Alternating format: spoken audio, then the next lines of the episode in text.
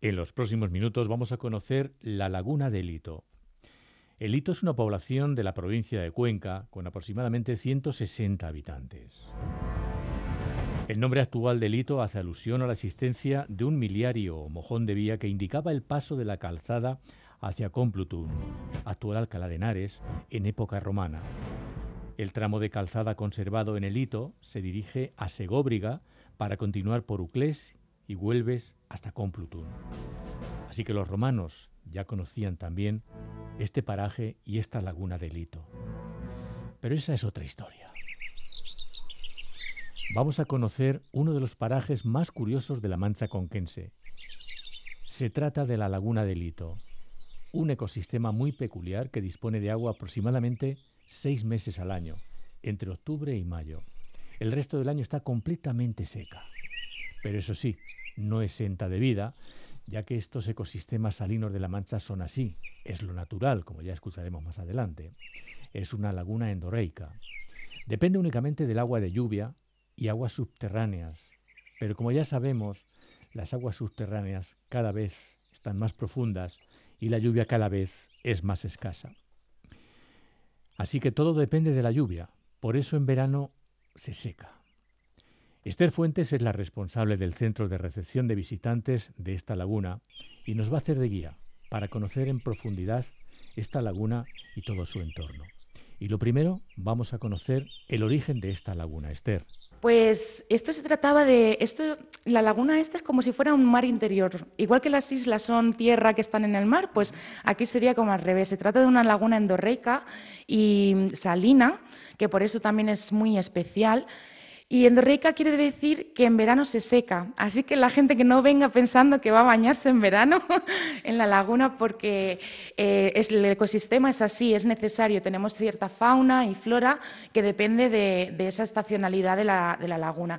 Eh, la, la laguna suele tener agua desde pues dependiendo de las lluvias, últimamente hemos pasado sequías, pero suele tenerla desde octubre, noviembre hasta mayo aproximadamente. Ha habido años que ha tenido agua antes, que ha aguantado incluso hasta junio y julio, a lo mejor quedaban algunos resquicios, pero últimamente con todo esto del cambio climático, la verdad es que ya no sabes muy bien cómo, cómo esperar, así lo que esperar. Así es que si alguien que necesita información o cualquier cosa que nos pregunte, estamos en Google, eh, en las redes sociales también y, les informaremos de, de, si, de cómo está la laguna en este momento.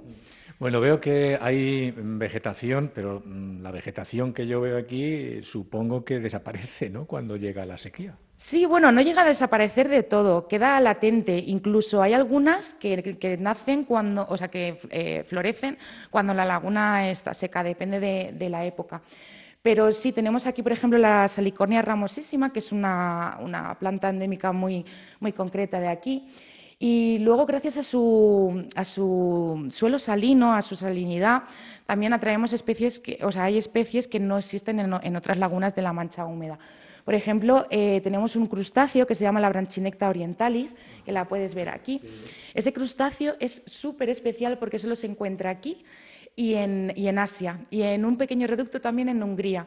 Y es, bueno, científicamente es, algo súper peculiar porque tampoco hay una explicación realmente clara de cómo llegó este bichito aquí.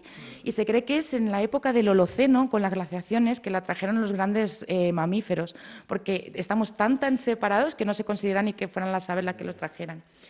Y por eso también es tan importante la conservación, porque es el único sitio donde vive.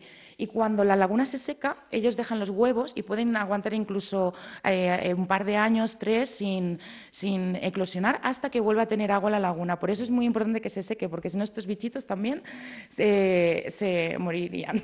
Es su propio ecosistema, por eso. Bueno, y en cuanto a, en cuanto a aves... Em, bueno, en cuanto a aves, eh, tenemos, bueno, también dependiendo de una temporada en la que vengas, podrás encontrar unas y otras, pero lo más espectacular, eh, sobre todo, son las grullas. Somos el segundo dormidero más importante de España de grullas, eh, porque estamos en un, sitio bastante aislado en, comparación con las demás lagunas y en su trayectoria somos precisamente un hito eh, en su migración porque necesitan este espacio para venir a dormir y descansar para seguir con, las, con, sus migraciones.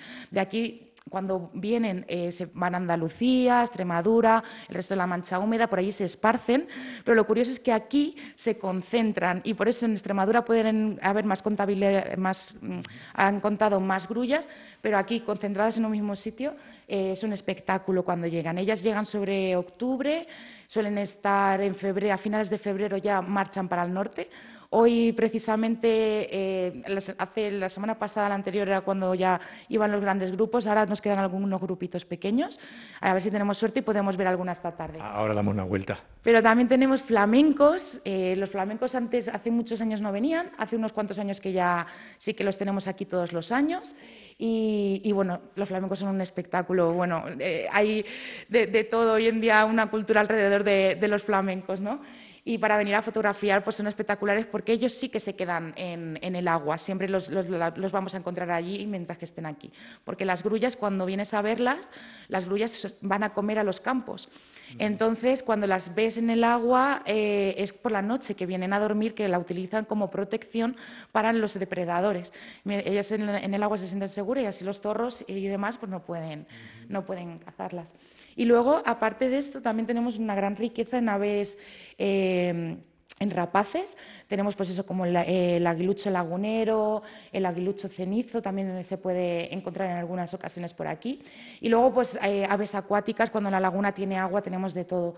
Vienen desde, bueno, tarros blancos se, se observan estupendamente últimamente. Cercetas también vienen. Cercetas también, exacto. Eh, las eh, abocetas, cigüeñuelas.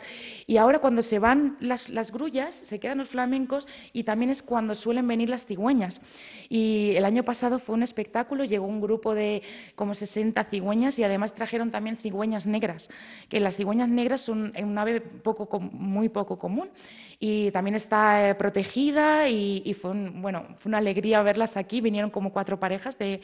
¿En qué época del año suelen venir? Pues fue precisamente en la época que estamos ahora, finales de, bueno, en mediados de marzo hasta finales de marzo o así, pasa es que están en migración, entonces puede ser que sea un día que se acaben de marchar y no las veas, o puede ser que, vengas y estén aquí. Entonces nosotros lo podemos observar desde el mirador de Hito, que está en elevación con unos prismáticos que tenemos allí disponibles para quien venga.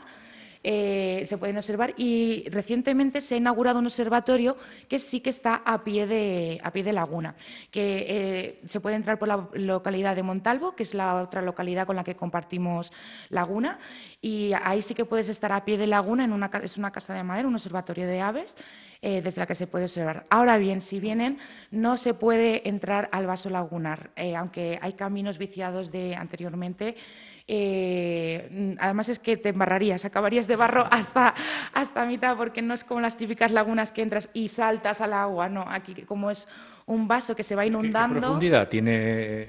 Pues profundidad como muchos, eh, suele tener como lo, más profundo unos 80 centímetros, un metro, no suele pasar mucho de ahí. Ha habido años que ha llovido muchísimo y, y ha sobrepasado incluso la carretera. Y, todas las aves que hemos comentado, que están ahora, supongo, en esta época hasta que se seque, cuando se seca no queda ninguna. No queda ninguna, pero sí que tenemos, bueno, las rapaces y todas las que no son eh, acuáticas, sí que, sí que quedan. Las acuáticas, lógicamente, si no tienen agua, pues no.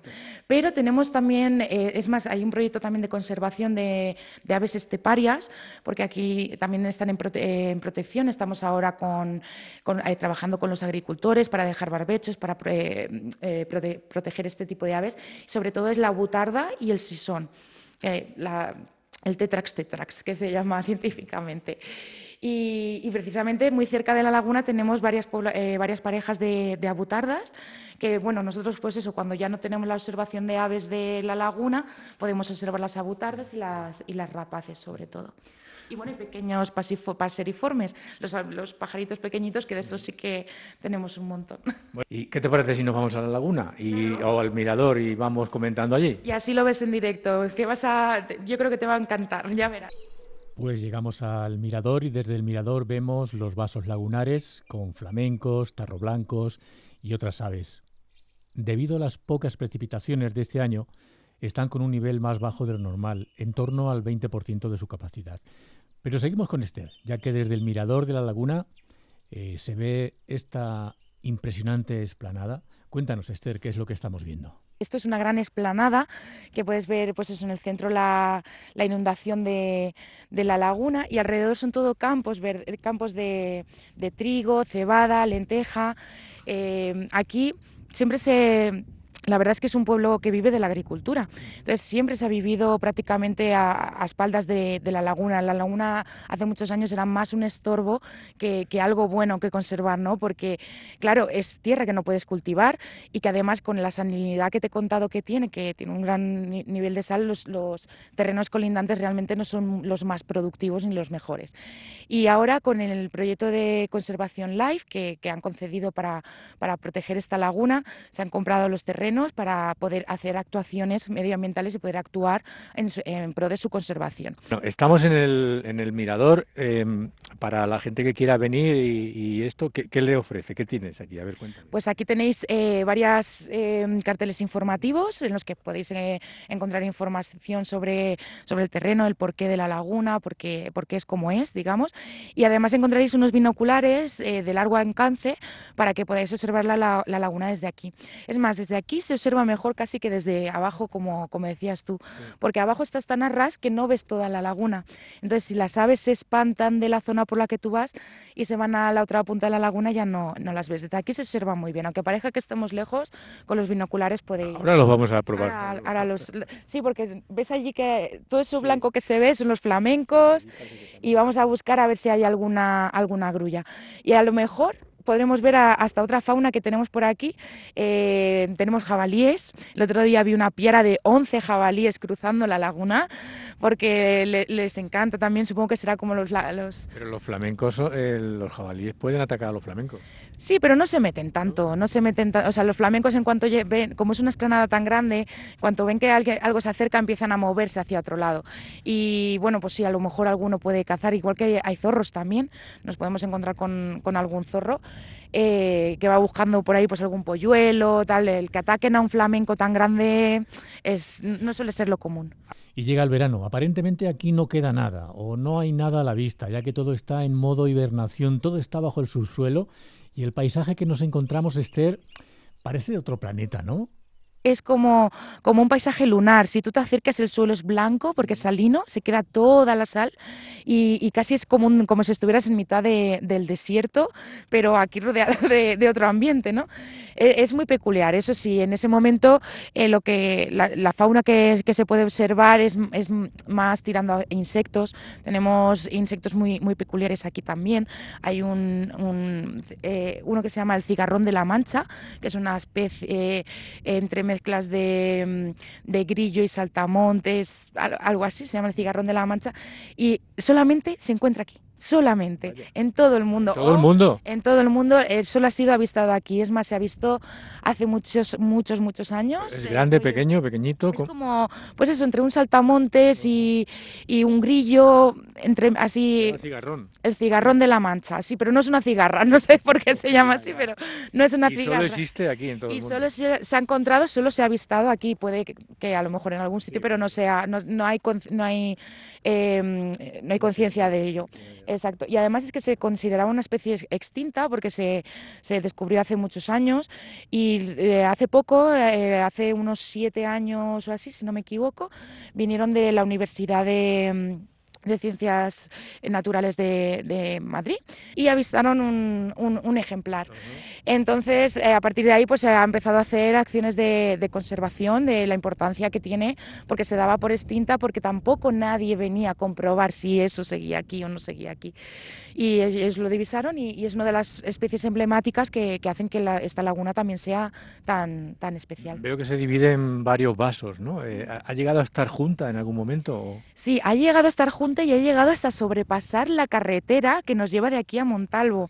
Ahora dices que hay dos vasos porque, claro, son las dos partes más profundas. Realmente es el mismo vaso, pero que como ya se está empezando a secar, pues se han quedado eh, los charcos en las partes más, más profundas. Bueno, pues estamos, eh, como decíamos al principio, en, en, la Laguna del Hito, una, otro de los humedales de La Mancha que tienes que visitar. Vamos ahora a mirar por los binoculares y seguimos después. A ver si encontramos algo.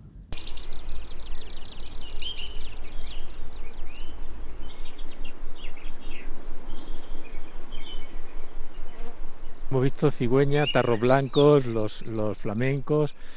Em, ¿Qué futuro ves tú para la laguna? ¿Cómo se encuentra de salud?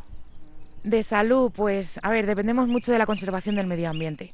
Sobre todo el cambio climático es lo que más, lo que más daño puede hacer.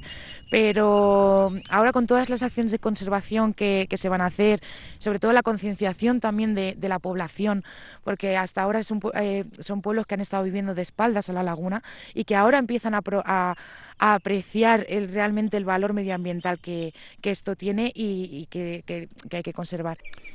Esta laguna, después de las últimas acciones sobre ella, está empezando a ser más conocida, afortunadamente, pero era conocida antes eh, más, allá de, más allá de la comarca, Esther.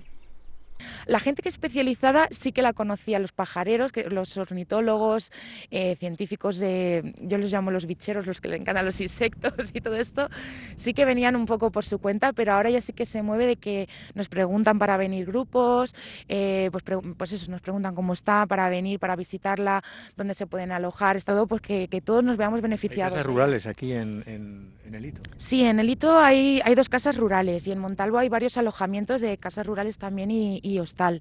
Entonces se pueden, que, eh, se pueden quedar a, dormir aquí y a pasar el fin de semana, porque no solamente tenemos la laguna, el Parque Arqueológico de Segóbriga, que está a una ruta de senderismo de aquí. Tiene muchos pajareros, como dices. pues la verdad es que sí, la verdad es que sí. Lo que pasa es que los pajareros somos más, lo digo porque me incluyo, porque somos más de coger nuestra cámara e irnos solos a, buscar. Eh, pero sí, sí, ahora lo que estamos intentando es atraer eh, a, grupos también, también extranjeros, igual que van a las lagunas de Ruidera o, a sitios así que llevan ya muchos años trabajando, como Gallo Canta. Gallo Canta nos lleva en este aspecto de promoción, de turismo y todo esto, pues como 20 años de adelanto a nosotros. Nosotros estamos empezando ahora, exacto, estamos empezando ahora, sé que poquito a poquito yo creo que cada vez la gente apreciará más este, este ecosistema y este ambiente. Pues si ven las redes sociales y quieren ponerse en contacto con alguien que sepa algo de la laguna, tienen que hablar con Esther porque lo sabe absolutamente todo de la laguna, lo sabe todo de la laguna. Hay mucho más que aprender. Es más, eh, eh, forma parte ya de, de, la laguna, Esther forma parte de la laguna, eso lo sabe todo. Pues Esther, ha sido un gusto que nos cuentes todo esto y un placer y, y, la verdad es que hay mucho aquí, parece que no, pero hay mucho que ver. Eso, parece que no, pero, pero está, está. Gracias, Esther. A vosotros por venir, por el interés y os esperamos ver por aquí en un futuro. Dejamos a Esther y nos vamos ahora mm, a hablar del proyecto en sí. Eh, se está trabajando duro, se está trabajando mucho desde hace mucho tiempo ya en este proyecto de conservación de este paraje único y natural. Y para ello vamos a hablar con Yolanda Rozalén, que es alcaldesa del municipio, que nos cuenta que era una de sus prioridades cuando llegó hace cuatro años a la alcaldía de Lito. Y vamos a hablar con ella. Buenos días, Yolanda. Buenos días, muchísimas gracias por venir y darme voz en un día tan espectacular como el que bien dices que tenemos hoy aquí. Estamos viendo una esplanada que es única. Me decía Esther que es, una laguna única. Aquí, tal cual estamos ahora mismo, ¿qué me tienes que decir de lo que vemos? Bueno, pues lo primero es que es una laguna súper especial. Es una laguna en la que hace ya más de 40 años unos señores expertos en la materia se reunieron en Ramsar para dar a conocer estos humedales que ya en aquel momento para ellos significaban muchísimo y que había que proteger. Estamos 40 años después y ya estamos viendo realidades. Como tú bien decías, hoy hace un día estupendo, cosa que no nos beneficia mucho porque en las alturas en las que estamos, sin haber llovido desde hace ya tiempo, pues claro, la laguna va secándose, es una capa muy finita la que tenemos de agua, de no más de 30 40 centímetros de profundidad, y en las zonas donde vemos que, aunque te parezca mentira, que estamos a, más de 800 metros de altura, es casi, bueno, pues un panorama totalmente diferente a lo que nos podríamos encontrar aquí en la Mancha Alta Conquense. 40 em, años haciendo cosas para que la laguna esté como está y lo que queda, ¿no? ¿Cuáles son las últimas actuaciones que se han llevado a cabo y qué, qué futuro tenéis para los próximos días, o meses o años? El gobierno regional lo que puso en marcha es la protección ya eh, declarándolo como reserva natural y a raíz de ahí la verdad es que eh, se han hecho acciones como que fuera una zona de especial protección de aves, tenemos también otra protección con, con, digamos, con una zona LIC que también es muy significativa y muy especial, es una, es una laguna salina y, por ello tiene unas especies que son endémicas. Gracias a a estas especies que hemos podido conservar a lo largo de la historia, que nuestros antepasados también han hecho y han aportado su granito de arena, gracias a, esas especies endémicas que te decía, como las, las salicornias, que son bueno, pues una especie de flora muy importante, muy salina y que solamente se encuentran en humedales de estas características, o lo que te decía de la branchineta orientalis, que es un pequeño crustáceo del que se alimentan las aves que les encanta y que solamente está aquí y en algún otro lugar de Asia.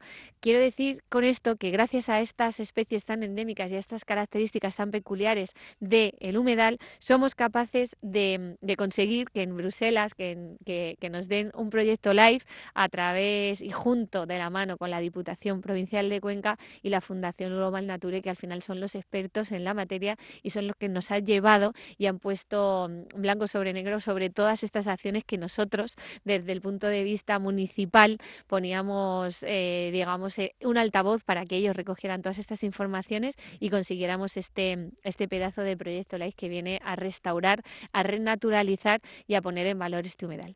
Me contabas que es muy difícil, además de que un pueblo pequeñito, que eh, es añadido todavía la dificultad a, obtener recursos para, la misma. Em, como te preguntaba, para el futuro, ¿qué tenemos? Pues yo creo que este es el primero de los pasos, es la primera piedra, por decirlo de alguna manera, si pensáramos en un edificio. Es ese primer paso porque a raíz del proyecto LIFE va a haber eh, y está habiendo ya conexiones con otras empresas que quieren dedicar parte de ese dinero eh, para eh, trabajar desde el punto de vista medioambiental. Es verdad que el gobierno regional también está con nosotros de la mano y nos está ofreciendo pues desde visitas turísticas a mejorar los centros de interpretación conversar con nosotros y ir ampliando esos centros eh, que tenemos de acogida al visitante, eh, el arreglo de este mirador que estaba en unas condiciones eh, un poco regulares y cada vez vamos sumando más personas como puedan ser también lo que es la empresa privada, porque nosotros no podemos olvidar que estamos muy bien situados a 111 kilómetros del núcleo más importante que es Madrid, con la tercera ciudad de España que es Valencia y por la que pasan por esta A3 que prácticamente vemos desde aquí sentados en el banco del Mirador, mm, multitud de personas. Hemos hablado también con la subdelegación del Gobierno para que nos posicionen con una placa que nos distinga como reserva natural, en el que eh, hay mm, bueno, pues un lugar tan especial, tan emblemático como pueda ser este, esta joya que creo que es muy desconocida, aunque también hay que decir que tampoco queremos ni pensamos en que esto se convierta en venidor. Nosotros somos un pueblo muy pequeño, como tú bien sabes. El turismo de naturaleza, los pajareros, la gente que le gusta el medio ambiente y también he de decirte que desde la pandemia hacia aquí hemos encontrado que prácticamente todos los días viene gente a visitarnos y, eso es señal de que la, ciudadanía cada vez está más involucrada y está más pendiente de lo que pasa con el medio ambiente, como decíamos. hay que decir también, y lo hemos comentado en alguna ocasión y en algún otro reportaje también, que incluso en verano cuando está seca, también tiene una visión especial, esa, e, e, ese, ese blanquizo de, de, la, de, la, sal y todo esto. Sí, yo de hecho siempre lo digo, que, que es como que de repente nos vamos a la luna, mm. porque ese, eh, toda esa agua cuando se va evaporando, al ser tan salina,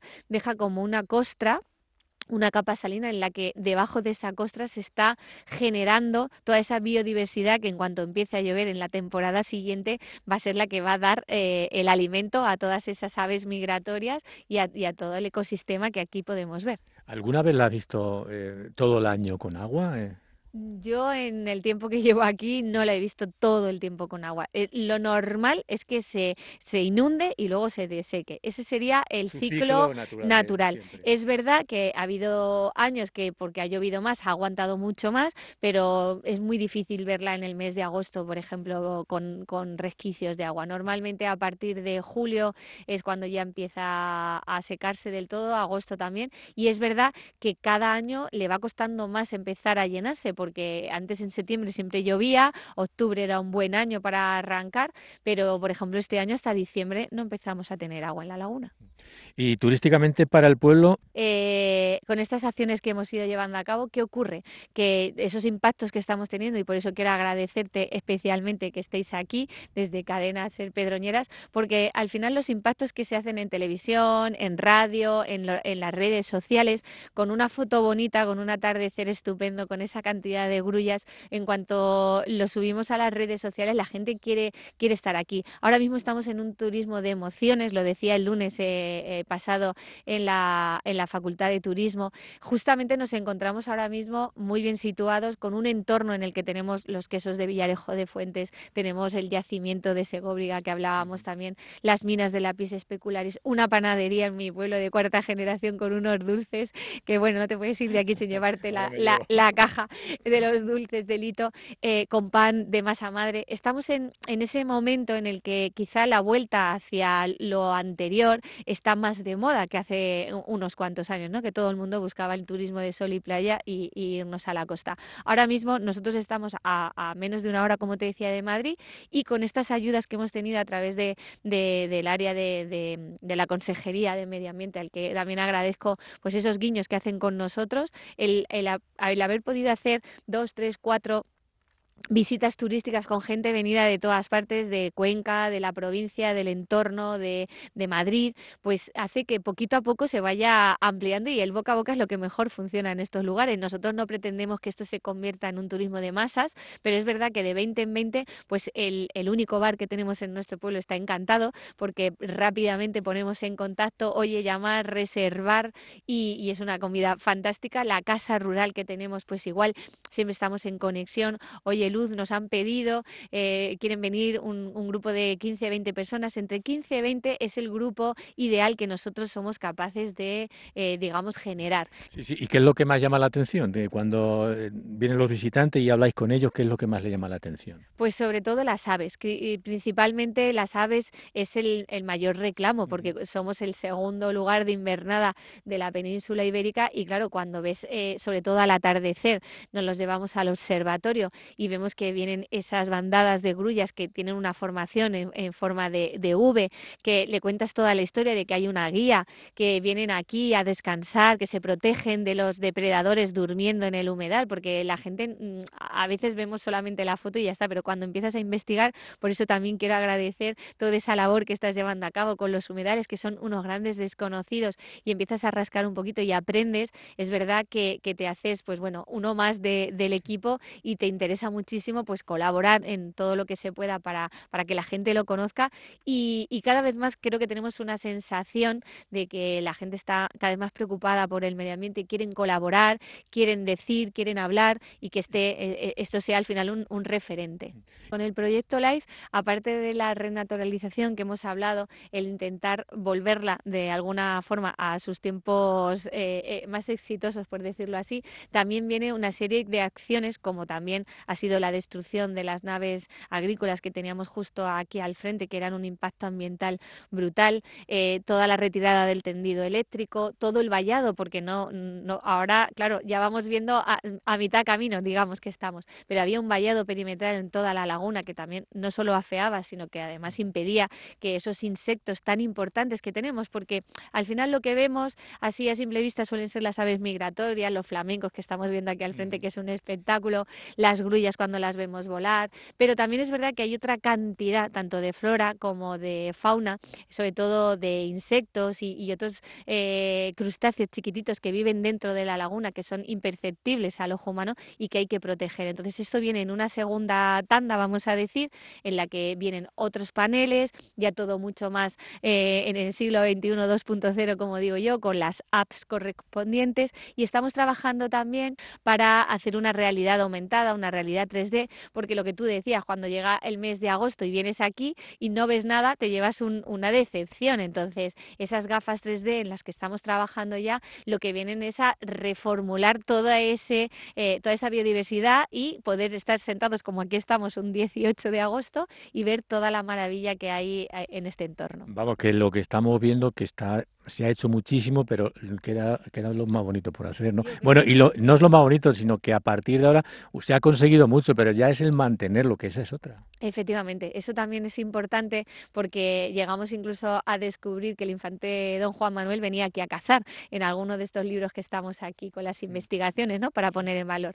Eh, efectivamente, aquí se, cazaba patos, se cazaban fochas, en fin, eh, estamos hablando de hace más de 300 años, con lo que estamos ahora en disposición de no solo renaturalizar y poner en valor, sino también de proteger. Por eso es muy importante otra de las patas con las que viene este proyecto LIFE con financiación Europea es justamente la parte educativa. Eh, nosotros estamos trabajando ya eh, desde los colegios del entorno y ha sido todo un éxito porque em, inclusive los padres nos decían, Jolín, hemos vivido toda la vida aquí, eh, estamos viendo de frente el pueblo de Montalvo y la gente propia del territorio también mm, está trabajando de la mano con este proyecto que yo creo que es la única forma de ser exitosos, trabajar de la mano del territorio, de los agricultores, como decía antes también en la entrevista, porque al final son ellos quienes trabajan la tierra.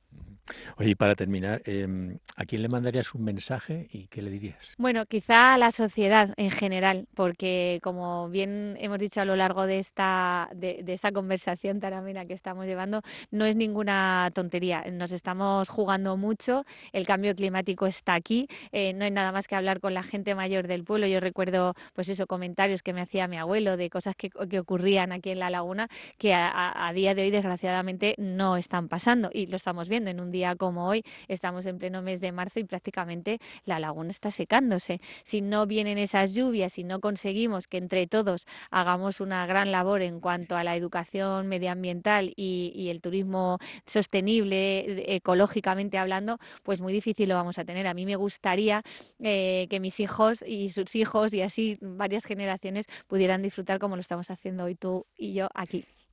Pues Yolanda, muchísimas gracias con la ilusión que tenéis, como eh, hablando con Esther, como hablando contigo, creo que esto va a ir para adelante, pero vamos, sí o sí. Eso espero, espero que este trabajo que llevamos eh, de estos cuatro años, sobre todo en el que, bueno, hemos puesto en marcha el proyecto, yo creo que a, raíz de este es quizá el antes y el después, y ojalá que dentro de, muchos años podamos decir que, que hace tiempo unos locos hablaban de que esta laguna había que protegerla y que ya sea una realidad. Laguna del Lito un tesoro de la Mancha que tienes que conocer.